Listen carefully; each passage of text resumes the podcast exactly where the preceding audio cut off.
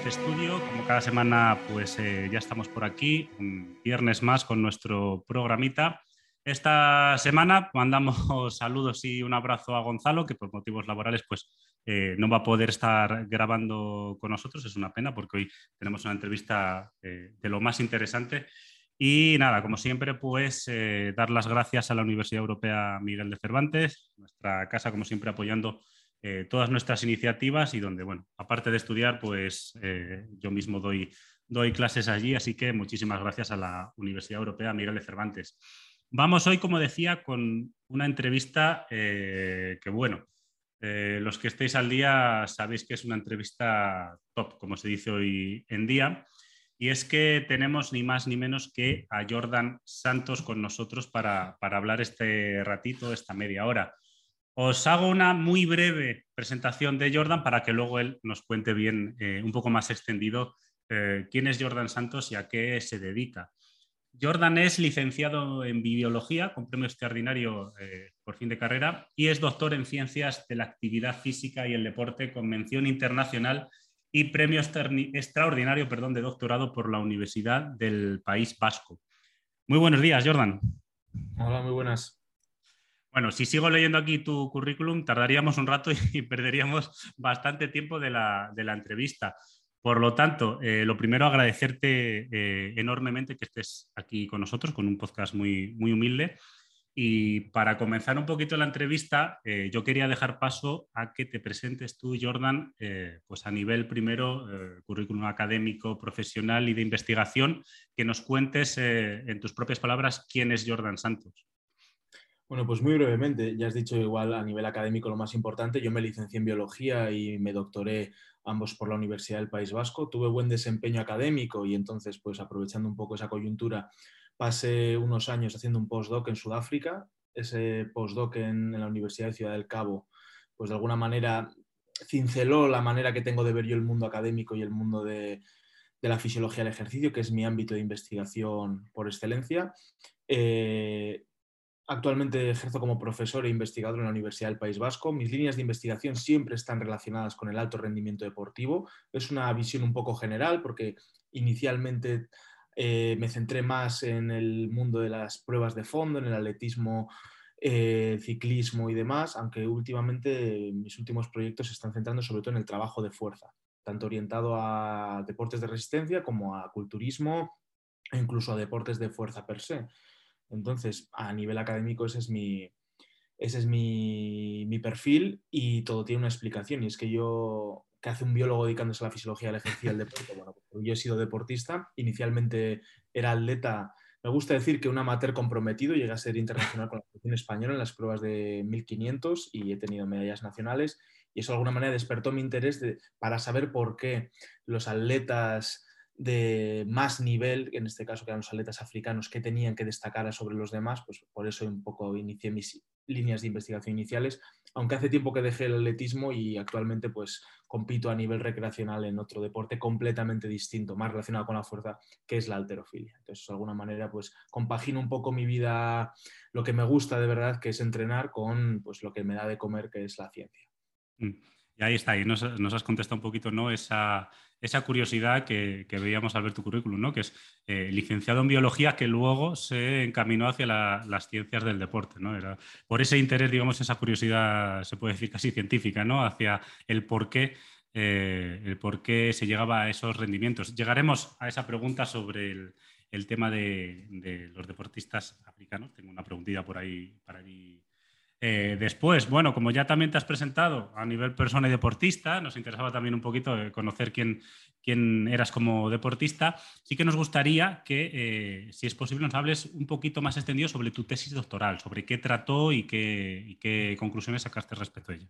Vale, bueno, mi tesis doctoral es, es, sencilla, es una tesis doctoral en la que intenté, el, el título parece más glamuroso de lo que luego realmente Básicamente en la tesis doctoral intenté discernir qué factores biomecánicos, fisiológicos, antropométricos, incluso psicológicos diferenciaban atletas de distintos perfiles. Por distintos perfiles me refiero a mediofondistas versus fondistas, élite versus recreacionales, eh, atletas de origen europeo versus atletas de origen magrebí.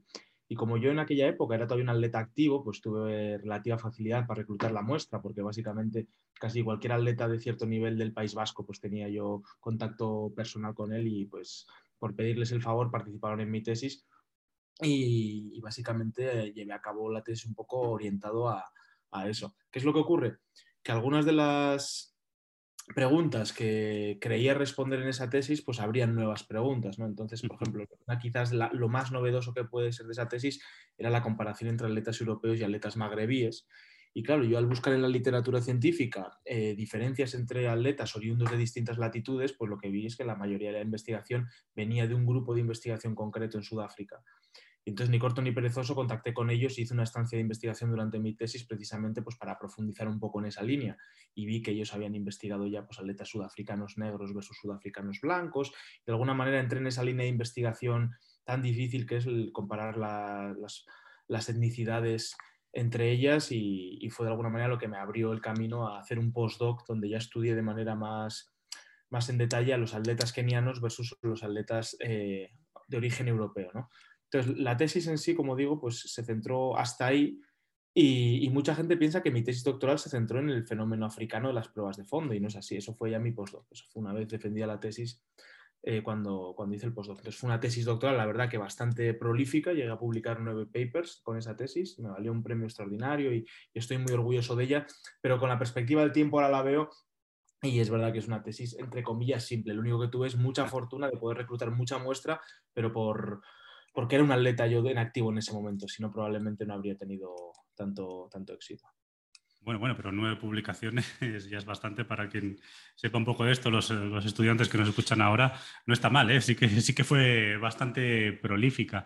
Eh, como nos decías, Jordan, en la, en la presentación tuya, últimamente estás eh, más enfocado hacia el entrenamiento de fuerza. Vamos con una, pregunta clásica que sí, a, nosotros nos la han hecho muchas veces aquí en el programa y la, hemos contestado siempre, siempre cada, cada, mes. Dedicamos un programa entero a dudas y, preguntas de la gente. Y esta es alguna, esta es una que se nos ha repetido ya estos dos, estos dos años, tanto el año pasado como este, y es, ¿deben los corredores eh, de fondo especialmente trabajar la fuerza? Si deben y por qué deben entrenar la fuerza sí deben entrenar la fuerza, deben entrenarla durante todo el año, deberían entrenarla al menos dos días a la semana, deben entrenarla porque la fuerza, por un lado, puede aumentar la eficiencia, es decir, mejora la economía de carrera del deportista, va a reducir el riesgo de incidencia de lesiones, va a aumentar la capacidad de asimilar trabajo.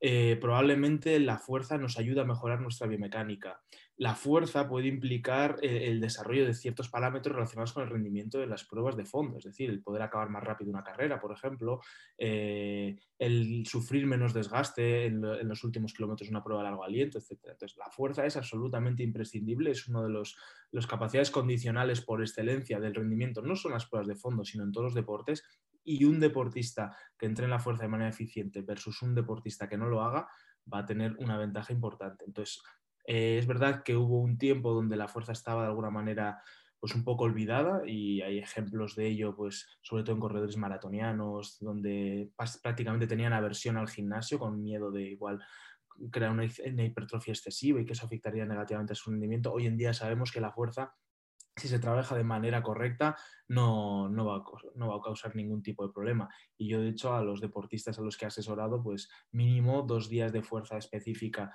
semanales les recomiendo durante toda la temporada. Evidentemente no se va a trabajar igual en macrociclo de carga al principio de la temporada que en el macrociclo específico ya más cerca de competición, pero a pesar de todo es absolutamente imprescindible e irrenunciable. Yo creo que a nivel ya práctico esto está cambiando porque los nuevos graduados ya son conscientes de, este, de esta problemática y en las pistas los jóvenes entrenadores ya están empezando a dar la importancia que merece y se está viendo en los resultados de, que las marcas no dejan de mejorar.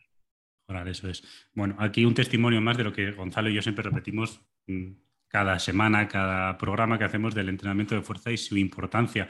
Eh, me recuerdo un poco, según, según hablabas, eh, recuerdo que teníamos un profesor en la universidad, eh, Gonzalo Cuadrado, que siempre nos decía que todo es fuerza, que todo es fuerza, simplemente es diferentes manifestaciones de la fuerza. Él decía estarás al corriente, ¿no? Hay, hay autores o personas que defienden que la resistencia es fuerza, que la velocidad es fuerza, que simplemente es diferentes formas de, manifestar la fuerza. No sé si tú lo ves así, porque yo, sinceramente, a día de hoy, no, tengo muy claro si lo veo como tal. Eh, si tuviese que posicionarme hoy en día en este mundo de posicionarse, diría que, sí, que más bien todo es fuerza expresado de diferentes maneras. No sé si tú lo ves del mismo modo. A ver, desde un punto estrictamente físico, la fuerza es masa por aceleración, ¿de acuerdo? Entonces nosotros cuando estamos corriendo un maratón estamos acelerando una masa, que es nuestro peso corporal, a lo distancia, eso es trabajo. Entonces, evidentemente, desde un punto de vista estrictamente físico, efectivamente, todo es fuerza. Incluso si somos estrictos, las pruebas que nosotros consideramos de resistencia no son resistencia. ¿Por qué? Porque la velocidad no es más que eh, cubrir una distancia determinada lo más rápido posible. 100 metros es velocidad, 200 también, 400 también y 800 ya no. Estamos cubriendo una distancia lo más rápido posible, ¿verdad? Si fuésemos estrictos, la resistencia sería mantener una determinada intensidad de ejercicio lo más durante el mayor tiempo posible. No hay ninguna prueba en atletismo que cumpla esa característica. Entonces, incluso un, un maratoniano podríamos considerarlo un velocista largo y de la misma manera eh, podríamos considerar que es el que es capaz de aplicar más fuerza durante 42 kilómetros. Y, es, y realmente es así. Evidentemente, una cosa es la física y otra es la realidad. Entonces, en la realidad, aunque senso estricto sí que son manifestaciones de la fuerza, desde un punto de vista práctico no hacemos el approach de esa manera porque el hecho de que un maratoniano eh, realmente haga una prueba entre comillas de velocidad, porque tiene que cubrir una distancia lo más rápido posible y no mantener un ritmo concreto durante el mayor tiempo posible, pero a pesar de todo, evidentemente, una cosa es el rigor de la física, digamos, y otra cosa es que luego a la hora de entrenarlo, hacer el approach, pues utilicemos otra terminología. A mí esto me recuerda mucho también a la terminología de lo que ocurre, por ejemplo, con el, con, el lactato, ¿de acuerdo? Pongo este ejemplo porque yo creo que es bastante, bastante fácil de entender.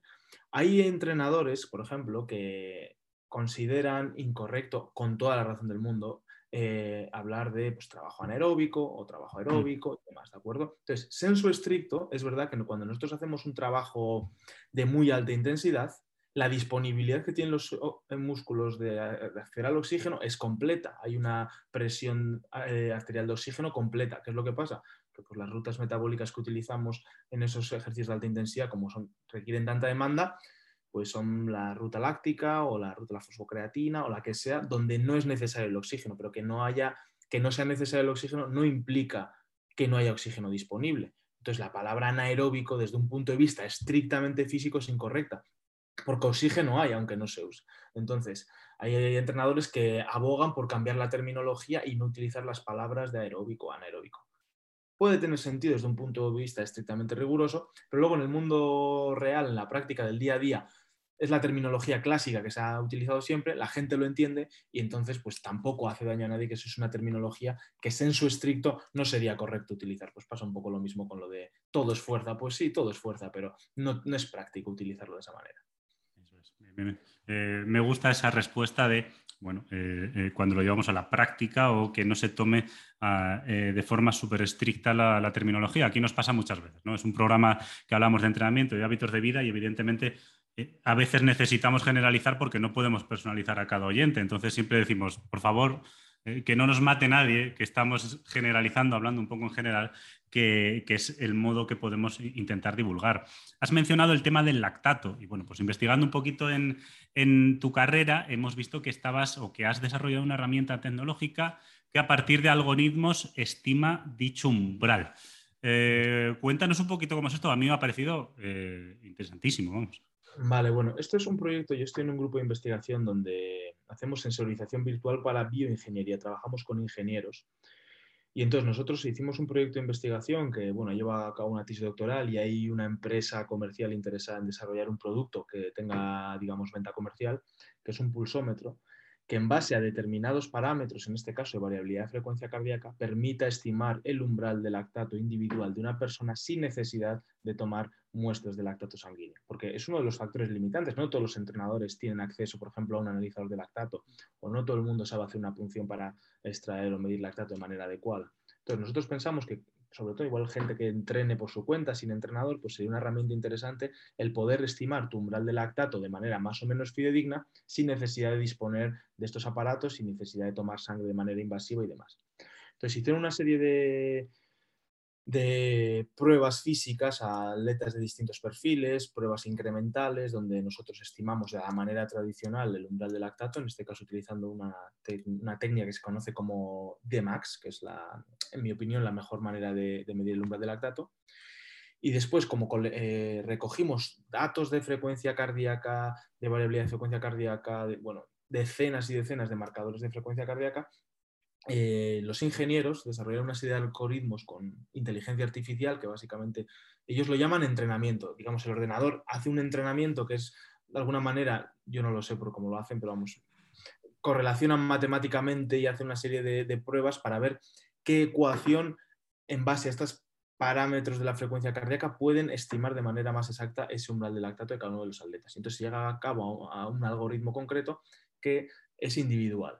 Entonces, eh, la idea es que un pulsómetro, nosotros podamos decirle, podamos en un pulsómetro diseñar un test, que puede ser un test incremental, y en base a esos parámetros de frecuencia cardíaca que ese pulsómetro ha medido, que un pulsómetro que sería comercial, digamos, un pulsómetro específico, nos pudiera estimar de manera fidedigna el umbral de lactato. Entonces, ese, como digo, ha sido publicado científicamente, hay una tesis doctoral ya en ello, una empresa comercial interesada en el producto y bueno, pues la cosa un poco a ver, a ver si va para adelante o no. Yo creo que es algo interesante. Y lo mismo relacionado con esto, pues estamos también diseñando un producto también que creo que puede ser interesante, que es una camiseta que con una serie de sensores detecta los niveles de lactato en sudor. Entonces también a ver si esto podríamos de alguna manera evitar esa invasión de sacar sangre para estimar lactato eh, y poder hacerlo de manera indirecta en sudores. Es una cosa que también está en desarrollo y bueno, pues con los ingenieros estamos desarrollando este tipo de herramientas que de alguna manera es llevar todo lo que se hace en los laboratorios de manera un poco teórica pues al mundo real y que el mundo del deporte pues, se pueda beneficiar un poco de,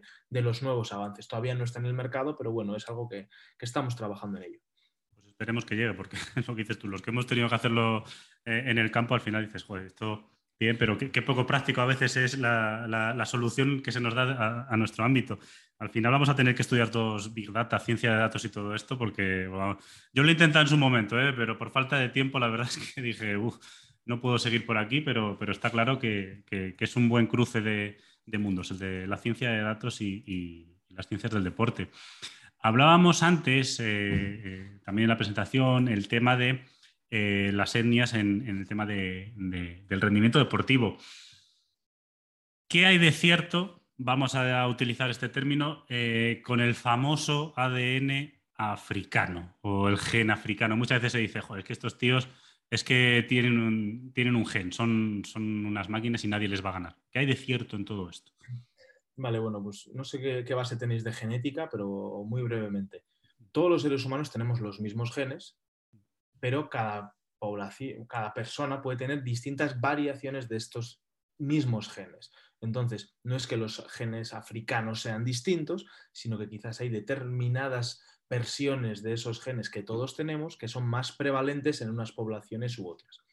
Por hacer un ejemplo, hay aproximadamente, bien descritas, hay más, pero bien, bien descritas, hay unas 100, 100 genes que tienen cierta relación con el rendimiento deportivo. Hay algunos genes que son muy claros, por ejemplo, el gen SRI determina el sexo. evidentemente, ser hombre o ser mujer es clave para el rendimiento deportivo porque solo el ser hombre ya te pone de partida con cierta ventaja sobre casi el 50% de la población. Entonces, el gen SRI puede ser un marcador determinante del rendimiento deportivo. Hay genes relacionados con la heredabilidad de la estatura. En determinados deportes, ser más alto o más bajo puede ser eh, interesante. Por ejemplo, el baloncesto a más alto en general pues es más ventaja. Hay genes como puede ser el gen de la alfa-actinina 3. Hay dos versiones, la L perdón, la R y la X. La X da proteína no funcional, la R proteína funcional. Es prácticamente imposible llegar a la élite en las pruebas de velocidad si no tenemos al menos para ese gen en concreto una copia del alelo R. ¿Qué es lo que pasa? Que en Jamaica el 98% de la población tiene una copia para el alelo R, en España el 40%. Entonces ya de partida la mitad de la población española no podría ser velocista, en Jamaica prácticamente el 100%. ¿Son genes distintos? No, lo que pasa es que la prevalencia de, los alelos buenos, digamos, de las versiones buenas, es más alta en algunas poblaciones que en otras. Pues bien, esto ocurre también en África. En África, aunque hay ciertas corrientes que dicen que no tiene base genética la superioridad en las pruebas de fondo de los kenianos o de los etíopes, curiosamente, lo que sí que se ha encontrado es que en cohortes de élite, tanto de kenianos como de etíopes, está sobre representado algunos haplogrupos que no son los mayoritarios en su población. ¿Qué quiere decir esto? Los haplogrupos son marcadores, en el caso de los kenianos se ha visto en el haplogrupo mitocondrial, es decir, herencia matrilineal, herencia materna, en el caso de los etíopes se ha visto en, haplogrupos del cromosoma Y, es decir, herencia paterna. Básicamente lo que se ha visto es que en Kenia el haplogrupo mayoritario no es el que mayoritariamente tienen los atletas de élite. Los atletas de élite están sobre representados con el haplogrupo L0, que es un haplogrupo rarísimo en Kenia, pero curiosamente, a pesar de ser rarísimo, los que son kenianos de élite tienen el L0. Es como si los kenianos de élite pertenecieran mayoritariamente a un linaje concreto. Entonces, algo de base genética hay, porque si no, no compartirían ese linaje específico. Y lo mismo pasa en Etiopía, lo que en este caso no es un haplogrupo mitocondrial, es un haplogrupo del cromosoma Y. Entonces, esto está publicado, entonces esto no es ningún misterio.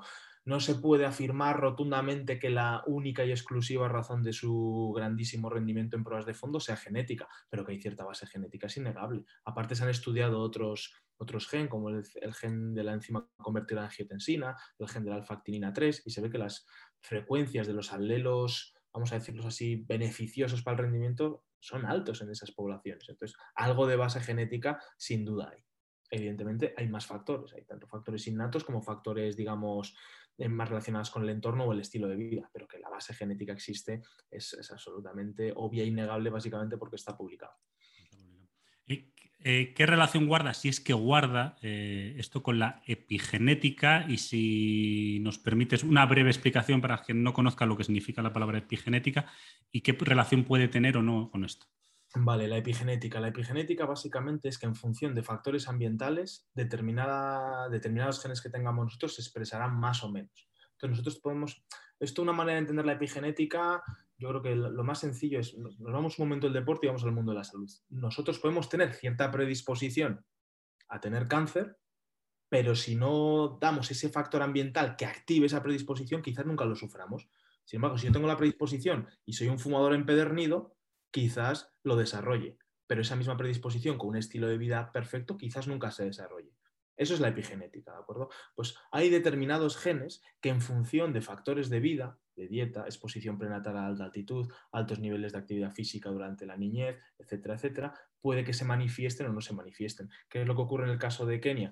Pues en el caso de Kenia, por ejemplo, eh, es un centro de alto rendimiento natural para producir talentos deportivos, porque estamos hablando de una altiplanicie a 3.000 metros de altitud, hay exposición prenatal multigeneracional a alta altitud, altos niveles de actividad física durante la niñez, una dieta específica, factores relacionados con el trabajo duro, el tipo de entrenamiento, eh, todo de, alguna manera hay un montón de factores ambientales que coadyuvan a que aquellos que tengan cierta predisposición la puedan llegar a desarrollar.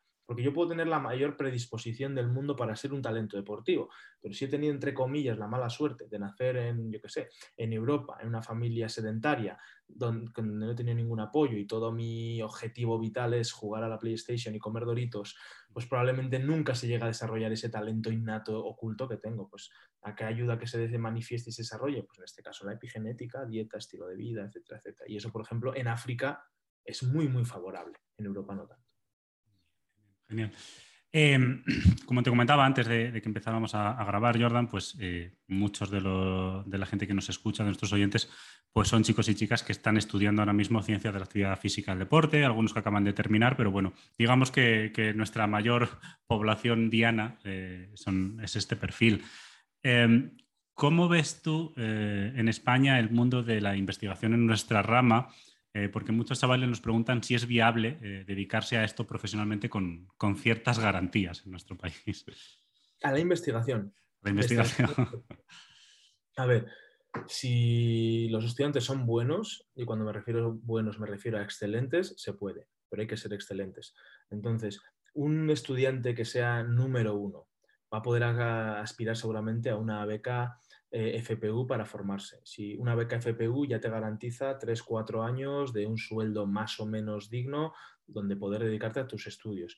Si esa tesis doctoral es exitosa, es prolífica, has trabajado bien, es probable que puedas eh, optar a las becas postdoctorales, una beca postdoctoral que te permita formarte en el extranjero durante dos o tres años más. En función de tus resultados y tu nivel, puedes encadenar distintos postdocs o puedes intentar volver a España con una de las múltiples becas que existen.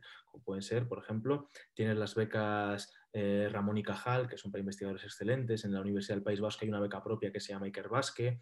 Entonces hay una serie de, de becas, la Juan de la Cierva, etcétera, pues, a las que se puede intentar aspirar si queremos perseguir una carrera investigadora. ¿Qué es lo que pasa? Que son súper competitivas. Y no hay una rama en ciencias del deporte como tal, no hay becas Ramón y Cajal en ciencias del deporte, hay ciencias de la salud, ciencias sociales. Claro, en ciencias de la salud, alguien que trabaja en deporte tiene que competir contra investigadores en cáncer, en obesidad, en diabetes, en digamos, enfermedades que quizás como tienen algo más de peso en la sociedad, pues seguramente serán más valoradas en los, eh, en los comités. A pesar de todo, hay Ramones y Cajales excelentes en España en ciencias del deporte, como puede ser, por ejemplo, Jonathan en la Universidad de Granada, que es un tío súper prolífico, y hay, hay más ejemplos, pero hay que ser muy bueno y muy competitivo. Entonces, la manera más sencilla de dedicarse al mundo de la investigación en ciencias del deporte en España es como docente universitario. Entonces, si nosotros conseguimos entrar a la universidad como docente universitario, los docentes universitarios son PDI, personal docente investigador,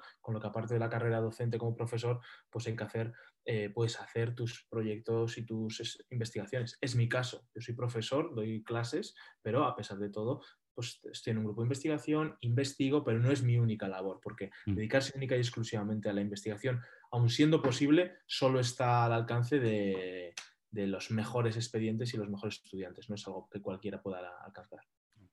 Eh, Jonathan de Granada, Jonathan Ruiz, si no me equivoco, era su apellido, puede ser, ¿no? Ah, sí. Es que le he escuchado en algunos congresos y cierto, es, es, es, es un, tipo increíble. No sé, o sea, ¿qué, índice H tiene Jonathan? 100 o algo así. no sé, no sé.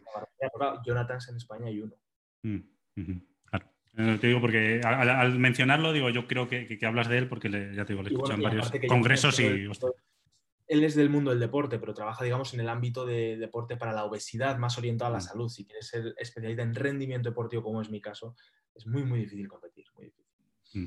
Venga, última pregunta, Jordan, para no robarte más tiempo. Y aquí eh, me salgo un poco de todo lo que hemos hablado para, hablar un poco de, de, hoy en día, cómo son las cosas y de la actualidad. ¿no? Y es que eh, hoy en día, esto es una, pequeña reflexión mía que te dejo como última pregunta para, contestar, y es, en mi opinión, parece que se buscan a día de hoy respuestas sencillas, ¿no? el, blanco y el negro hacia nuestras dudas y buscamos ese sesgo de confirmación, solo escuchamos, leemos o vemos lo que, lo que queremos oír. ¿no?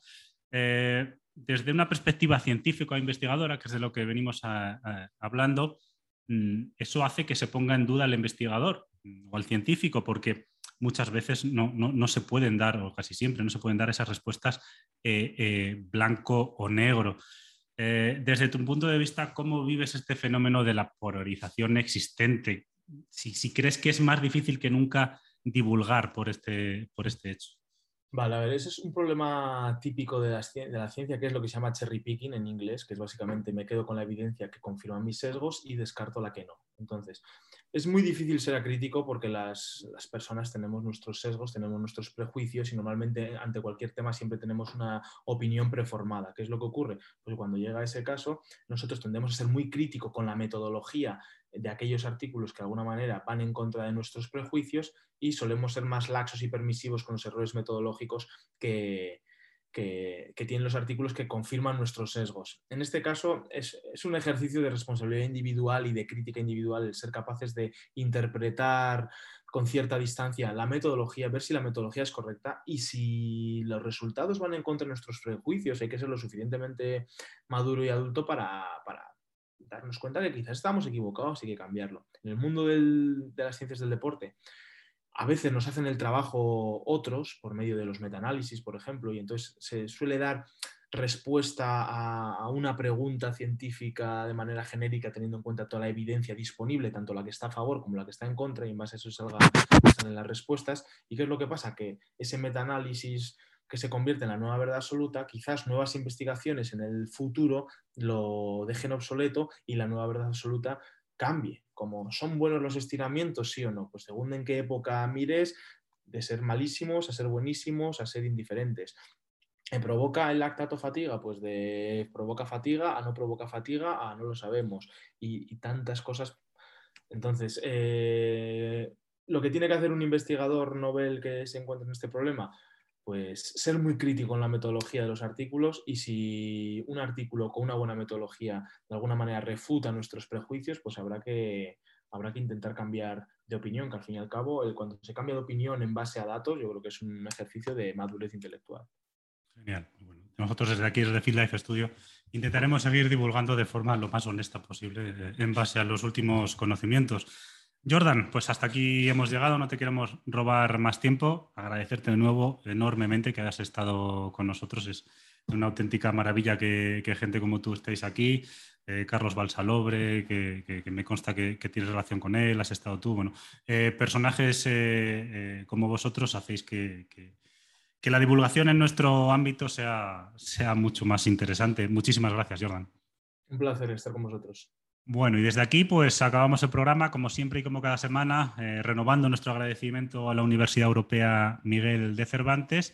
Y como siempre recordaros, cada viernes sobre las 2 del mediodía sale un nuevo podcast, podcast en Spotify, en ebooks de Field Life Studio.